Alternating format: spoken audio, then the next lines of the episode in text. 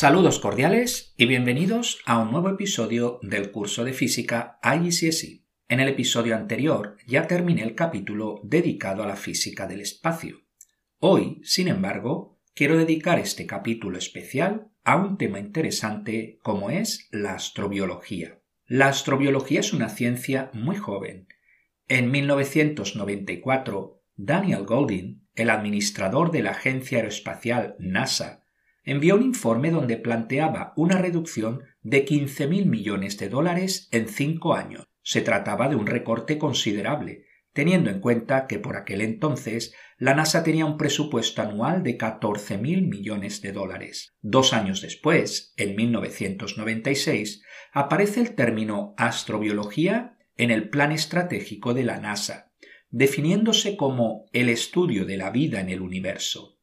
Más concretamente, la astrobiología pretende responder tres preguntas fundamentales. Primero, ¿cómo comienza y se desarrolla la vida? Segundo, ¿existe la vida en otras partes del universo? Tercero, ¿cuál es el futuro de la vida en la Tierra y más allá? No obstante, la palabra astrobiología ya había sido usada con anterioridad. En 1935, el matemático ingeniero polaco y posteriormente nacionalizado soviético Harry J. Sternfeld, 1905 a 1980, publicaba un artículo en una revista de ciencia popular francesa. El uso que le da la palabra astrobiología es muy similar a la forma en que se usa hoy día. Antes de este descubrimiento se creía que la palabra astrobiología había aparecido por primera vez en un famoso artículo de 1953 de G. A. Tikov, astrónomo soviético y pionero de la astrobiología. Se trata de una ciencia interdisciplinar, donde tienen cabida la astronomía, la astrofísica, la biología, la química, la geología, las matemáticas, la estadística y la informática.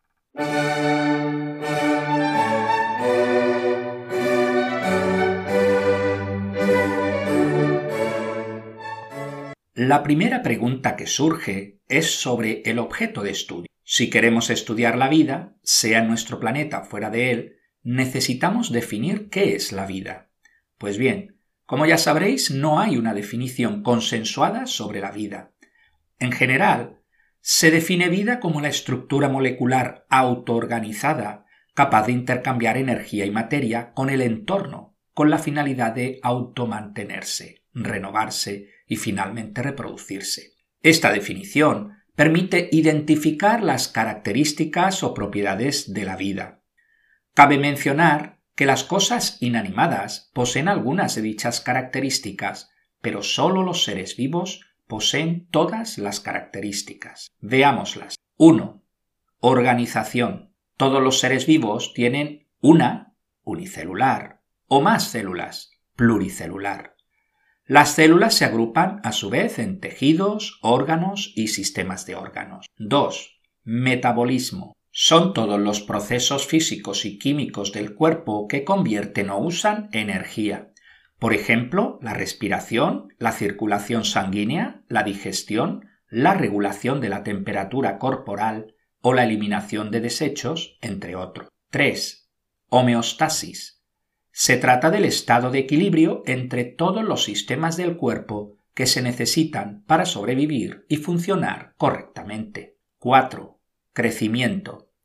El ser humano empieza con una célula, el cigoto, resultado de la unión del gameto masculino y femenino, y mediante posteriores divisiones celulares llegará a albergar unos 37,2 billones de células. 5. Reproducción bien sea sexual o asexual. 6. Irritabilidad.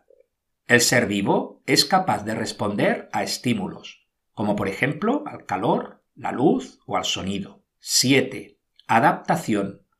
Los organismos viven en condiciones ambientales que son dinámicas, cambian, a lo cual el organismo responde adaptándose a esos cambios. Es lo que llamamos evolución biológica. Los organismos celulares se clasifican en cinco reinos, a saber 1. Moneras. Son seres unicelulares procariotas con el ADN esparcido por toda la célula. No tienen núcleo. El reino Monera se divide en bacterias y cianobacterias. 2. Protistas, también denominados protoctistas. Son seres unicelulares o pluricelulares eucariotas. El reino protista se divide en protozoos, como la ameba, la vorticela o el paramecio, y las algas. 3. Fungi u hongos.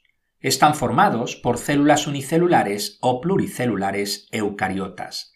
Los hongos son un grupo de organismos que incluye a los mohos, setas y levaduras. No son plantas porque no tienen raíces, hojas, clorofila y se reproducen por esporas. 4. Metafitas, vegetales.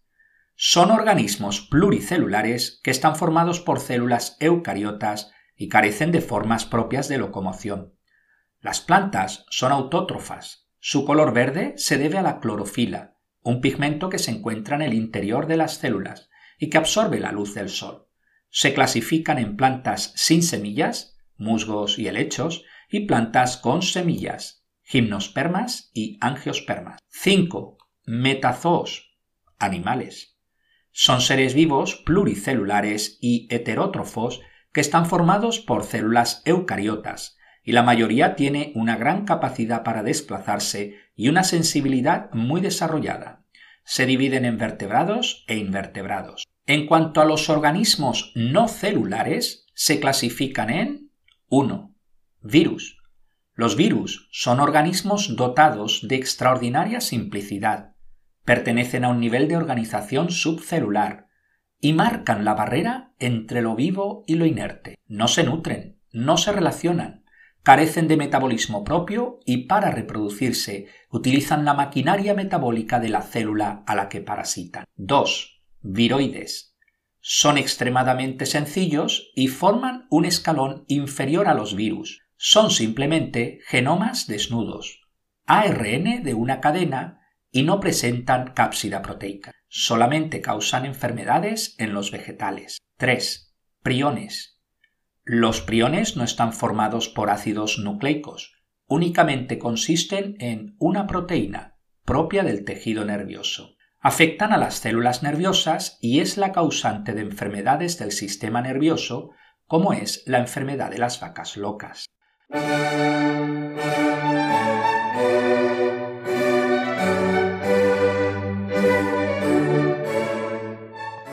Históricamente ha habido varias teorías para explicar el origen de la vida. La respuesta religiosa fue el creacionismo, según la cual Dios habría creado el universo y la vida.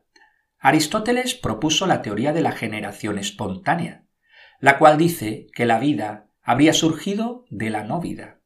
Esta teoría duraría muchos siglos hasta que el médico italiano Francesco Redi realizó en 1668 su famoso experimento, demostrando que la teoría de la generación espontánea era falsa. A comienzos del siglo XX, en 1908, el químico sueco Arrhenius propuso la teoría de la panspermia, según la cual la vida no se originó en nuestro planeta, sino que llega a la Tierra a través de meteoritos, polvo estelar, cometas, entre otros. El físico Fred Hoyle, que entre otras cosas fue el que acuñó el término Big Bang de forma despectiva puesto que creía en un universo estacionario, también apoyó la teoría de la panspermia. Pero la teoría que tiene más adeptos hoy día es la teoría de la evolución química y celular.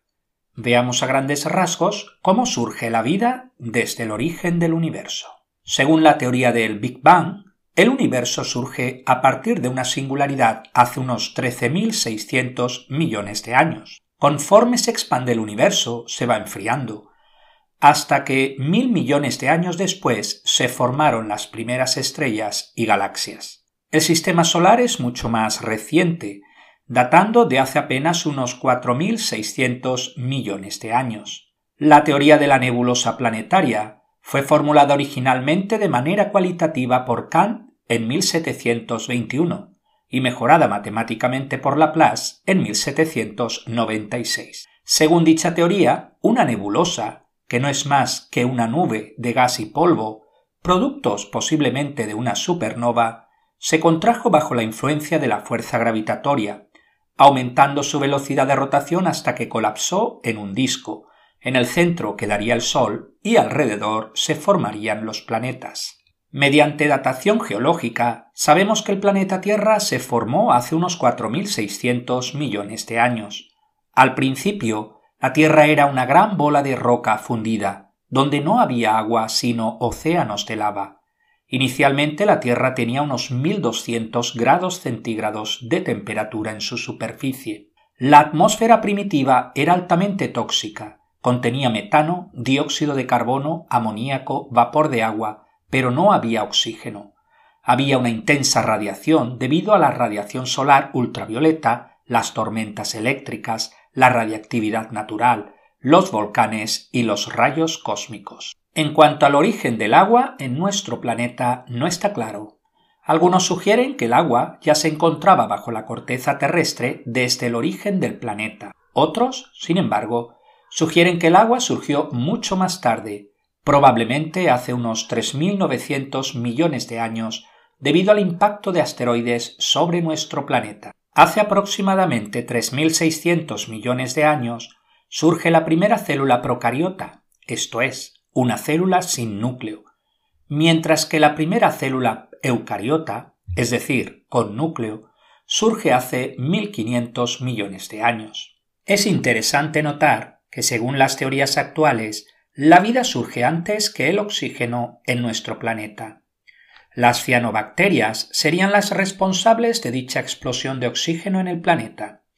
Se trata de microorganismos procariotas capaces de realizar la fotosíntesis, liberando así oxígeno. Las cianobacterias surgieron hace unos 2.900 millones de años y empezaron a producir el oxígeno, de forma que hace 2.400 millones de años se sucede la llamada gran oxidación.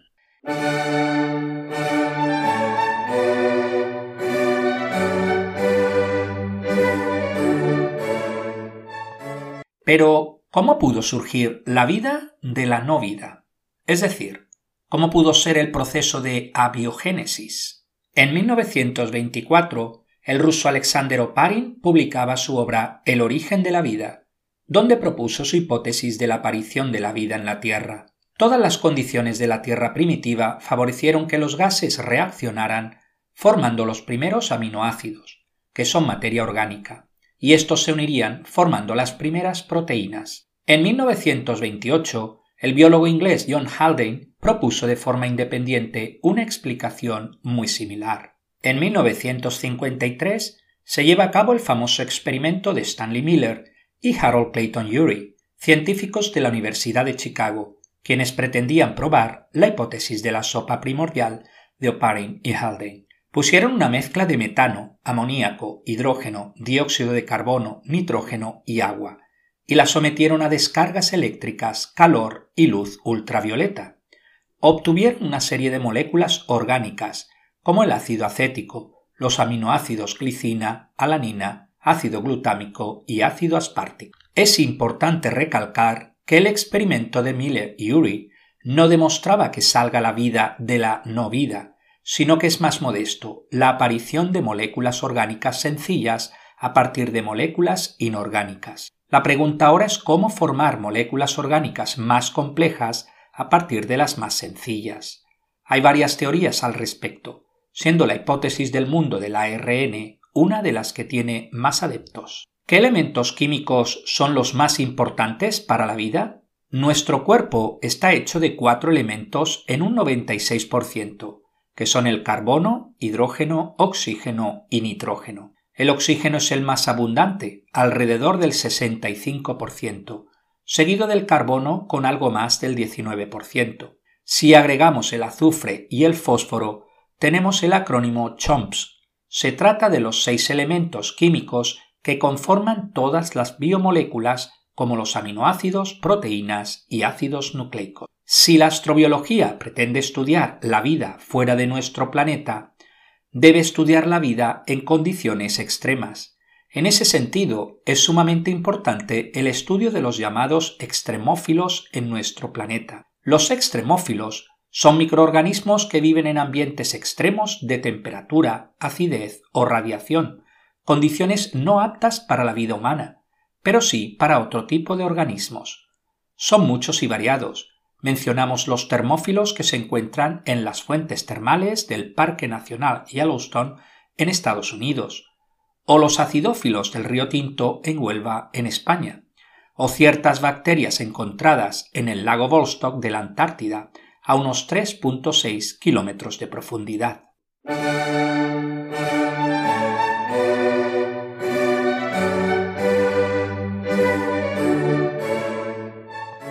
Hasta aquí lo que hace referencia a la vida, su origen y desarrollo.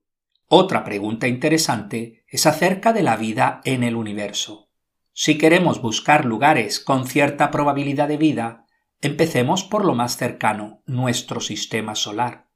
Puesto que la única vida que conocemos es la que hay en nuestro planeta, que contiene agua líquida, es lógico que se busque en aquellos lugares del sistema solar que pudieran albergar agua.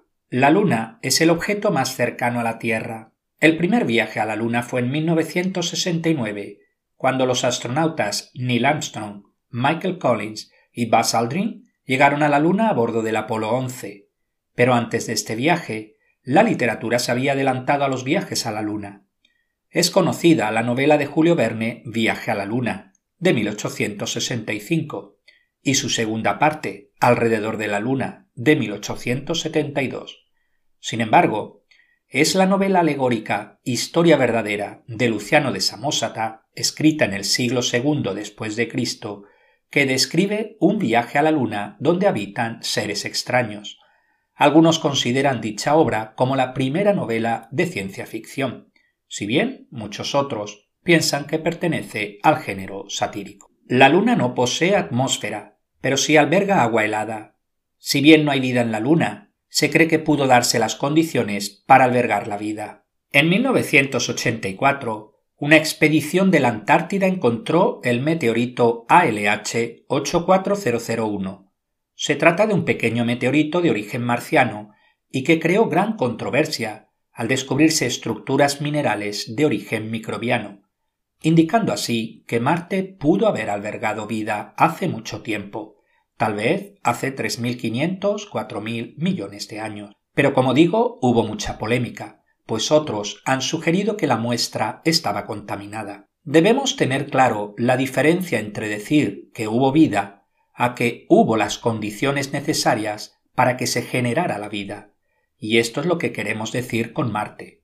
Pudo haber albergado vida líquida e incluso un cierto vulcanismo. Más allá de la Luna y Marte tenemos algunos de los satélites de Saturno, como Titán y Encelado, así como algunos satélites de Júpiter, como Europa y Ganímedes. Los cometas y asteroides son otros posibles candidatos, puesto que se han encontrado moléculas orgánicas. Si bien es posible que alberguen vida, es poco probable.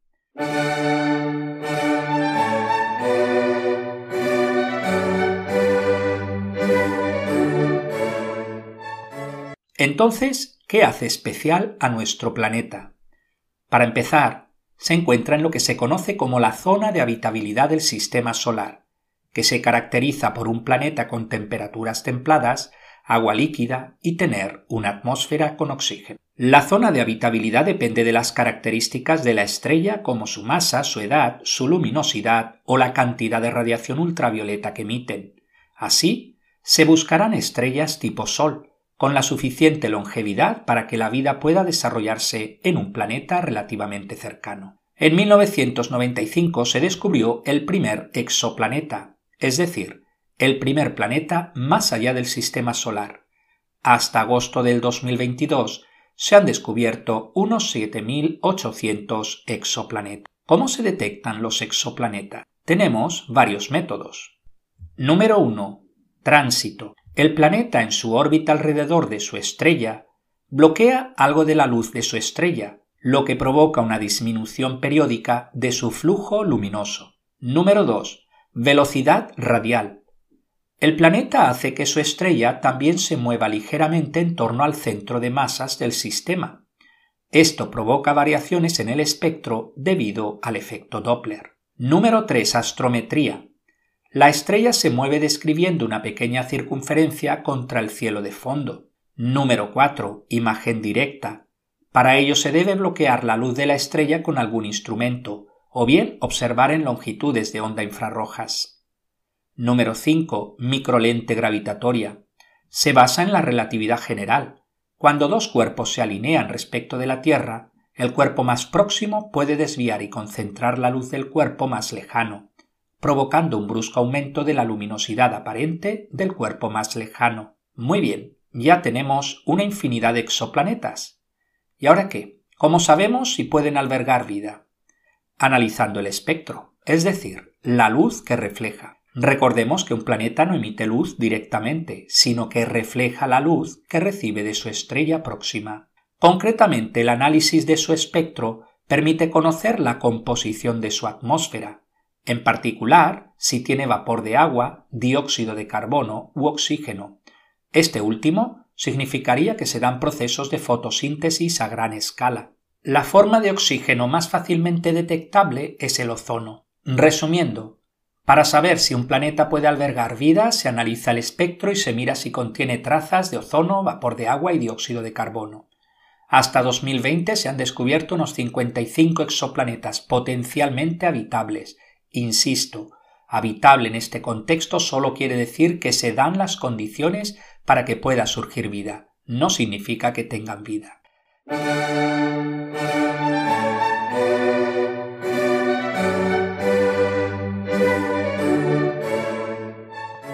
Una cosa es buscar vida fuera de nuestro sistema solar pero otra cuestión es la búsqueda de vida inteligente. El físico italiano Enrico Fermi, que había participado en el proyecto Manhattan que llevó adelante el desarrollo de la primera bomba atómica, pronunció en 1950 lo que se conoce hoy día como la paradoja de Fermi. Sus palabras fueron más o menos las siguientes. Si se considera que en el universo existen numerosas civilizaciones tecnológicamente avanzadas, pero esto se combina con nuestras observaciones, que sugieren justo lo contrario, resulta paradójico que, dado nuestro conocimiento, sólo podemos concluir que nuestras observaciones son incompletas o están resultando defectuosas. Varias son las respuestas que se han dado a la paradoja de Fermi, como sobreestimar la cantidad de vida inteligente en el universo, mirar en los lugares equivocados, quizás la vida inteligente está hibernando o puede que sea demasiado pronto para detectar otras civilizaciones. A comienzos del siglo XX, Heinrich Hertz, Nikola Tesla y Guglielmo Marconi anticiparon la posibilidad de utilizar las ondas de radio como forma de comunicación interplanetaria. En 1959, los científicos Giuseppe Cocconi y Philip Morrison publicaron en la prestigiosa revista Nature el artículo Searching for Interstellar Communications, sugiriendo cómo se podían utilizar las microondas como medio de comunicación en largas distancias en nuestra galaxia. Su argumento era que la molécula de hidrógeno es la más abundante del universo, así que una posible civilización extraterrestre podría utilizar la frecuencia de emisión de las moléculas de hidrógeno para comunicarse. De forma independiente, un joven astrónomo llamado Frank Drake decidió probar su hipótesis con ayuda de un equipo rudimentario en el observatorio Green Bank en West Virginia. En 1960 creyó recibir una posible señal de inteligencia extraterrestre, pero resultó ser de un radar militar secreto.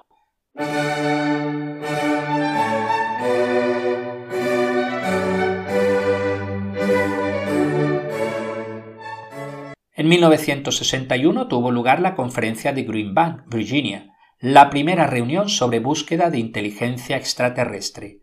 Se trataba de un pequeño grupo de científicos entre los que se encontraban Frank Drake, así como un joven brillante de 27 años llamado Carl Sagan. Se autodenominaron la Orden del Delfín, en referencia a la discusión que tuvieron sobre la inteligencia de los delfines. En dicha reunión, Frank Drake dio a conocer la ecuación que formula el número potencial de civilizaciones inteligentes en nuestra galaxia.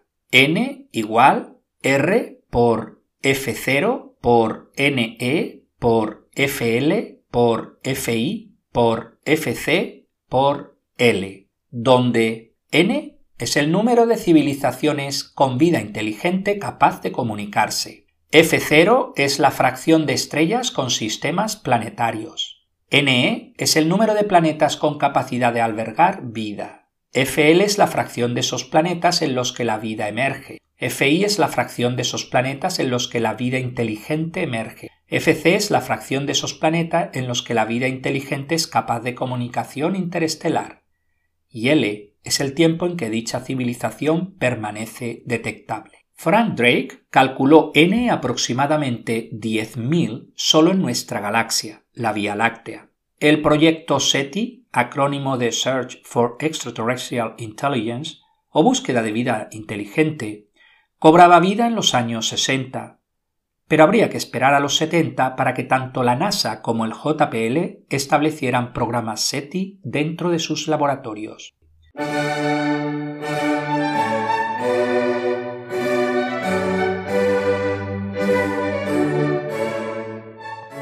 En 1972 la NASA lanzaba la sonda Pioneer 10 y en 1973 la sonda Pioneer 11 para estudiar los planetas Júpiter y Saturno. Ambas sondas llevaban una placa de unos 23 por 15 centímetros con un dibujo para una supuesta civilización extraterrestre. La placa fue diseñada por Carl Sagan y Frank Drake. El dibujo contiene la figura de un hombre y una mujer delante de la silueta de una nave, se incluye la transición hiperfina del hidrógeno neutro, el Sol y puntos de referencia, 14 púlsares, y el sistema solar con la trayectoria de la nave. La sonda Pioneer 10 fue la primera en salir del sistema solar en 1983 y 20 años después se perdió toda conexión con ella. En 1974 se enviaba al espacio el mensaje de Arecibo, utilizando el radiotelescopio de Arecibo, Puerto Rico, el mensaje tiene una longitud de 1679 bits. Se trata de un número que se descompone en producto de dos números primos, 23 y 73. El mensaje, diseñado por Frank Drake, Carl Sagan y otros, contiene información variada sobre números, el ADN, nucleótidos, la doble hélice, la humanidad, los planetas y el telescopio. Una supuesta respuesta a dicho mensaje apareció en 2001 en un campo de trigo contiguo al radiotelescopio de Chilbolton, en Hampshire, Reino Unido. Se trata de un agroglifo conocido como mensaje de Chilbolton. Tuvo repercusión entre los ufólogos, aunque lo más probable es que se tratase de una broma por artistas anónimos. Al año siguiente, en 2002, aparecía otro agroglifo conocido como el mensaje de Sparsholt, también en Hampshire, Inglaterra y que según los ufólogos tendría relación con el famoso incidente Roswell acaecido en 1947 en Nuevo México. Nuevamente, lo más probable es que se tratase de una broma. En 1977, la NASA lanzaba las sondas Voyager 1 y 2 en dirección a Júpiter y Saturno. La Voyager 2 siguió su viaje hacia Urano y Neptuno. Se espera que ambas sondas sigan operativas hasta el 2025. Ambas sondas llevan incorporado un disco de oro. El contenido de la grabación fue seleccionado por la NASA y por un comité presidido por Carl Sagan. Incluye saludos en 56 idiomas diferentes, sonidos de la Tierra, entre los que incluye de la naturaleza, animales y algunos vehículos, un beso, una madre, un niño, signos vitales y un pulsar, una selección musical de diferentes culturas, las ondas cerebrales de la futura esposa de Carl Sagan y una colección de 116 fotografías. El 15 de agosto de 1977, el radiotelescopio Big Ear recibió una señal de radio de origen desconocido. Provenía de la constelación de Sagitario, duró unos 72 segundos y alcanzó una intensidad 30 veces superior al ruido de fondo. Dicha señal estaba en la frecuencia 1420,4056 MHz, muy próxima a la frecuencia de transición hiperfina del hidrógeno. En 2007, Paris y Davis resolvían el misterio, dando una explicación plausible, siendo un asteroide, de hecho, hay dos posibles candidatos, que pasaba por cerca el causante de dicha señal.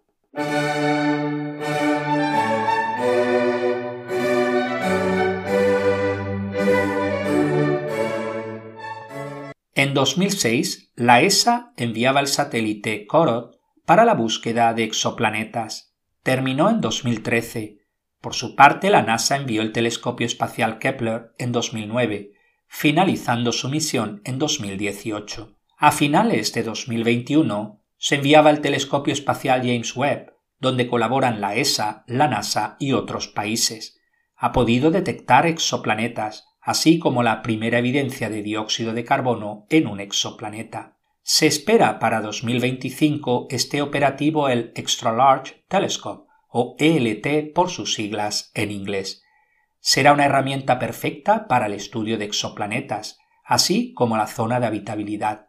Estará ubicado en el desierto de Atacama, en Chile. En 2017, un observatorio hawaiano descubría Oumuamua, que en lengua hawaiana significa el mensajero que viene de lejos y llega primero. Se trata de un objeto celeste proveniente de fuera del sistema solar. Inicialmente se pensó que era un cometa, pero al no disponer de cola se clasificó como asteroide. Si el objeto se ha hecho especialmente famoso, fue porque en 2021 el científico estadounidense de origen israelí Abraham Loeb sostenía la hipótesis de que Oumuamua era un artefacto fabricado por una inteligencia extraterrestre. Abraham Loeb no es cualquier persona. Tras pasar cinco años en el Instituto de Estudios Avanzados de Princeton, en 1993 se unió a la Universidad de Harvard, dirigiendo desde el 2011 el Departamento de Astronomía de dicha universidad. Al margen de si sea cierta o no la hipótesis de Loeb, el punto interesante es que cada vez más científicos respetables y de renombre toman en serio la posibilidad de la vida inteligente extraterrestre. En 2015, el multimillonario ruso Yuri inicia junto a su esposa el proyecto de iniciativas innovadoras. En 2016 se lanza el proyecto Breakthrough Listen, financiado con 100 millones de dólares para la búsqueda de comunicación de inteligencias extraterrestres. El programa tiene su base en el Centro de Investigación SETI de la Universidad de Berkeley. En dicho proyecto también estaba el físico inglés Stephen Hawking, fallecido en 2018. Pues hasta aquí esta breve introducción a la astrobiología donde hemos revisado la definición de vida y su clasificación, así como la búsqueda de exoplanetas que puedan albergar vida. Pues muchas gracias por vuestra atención en este episodio especial.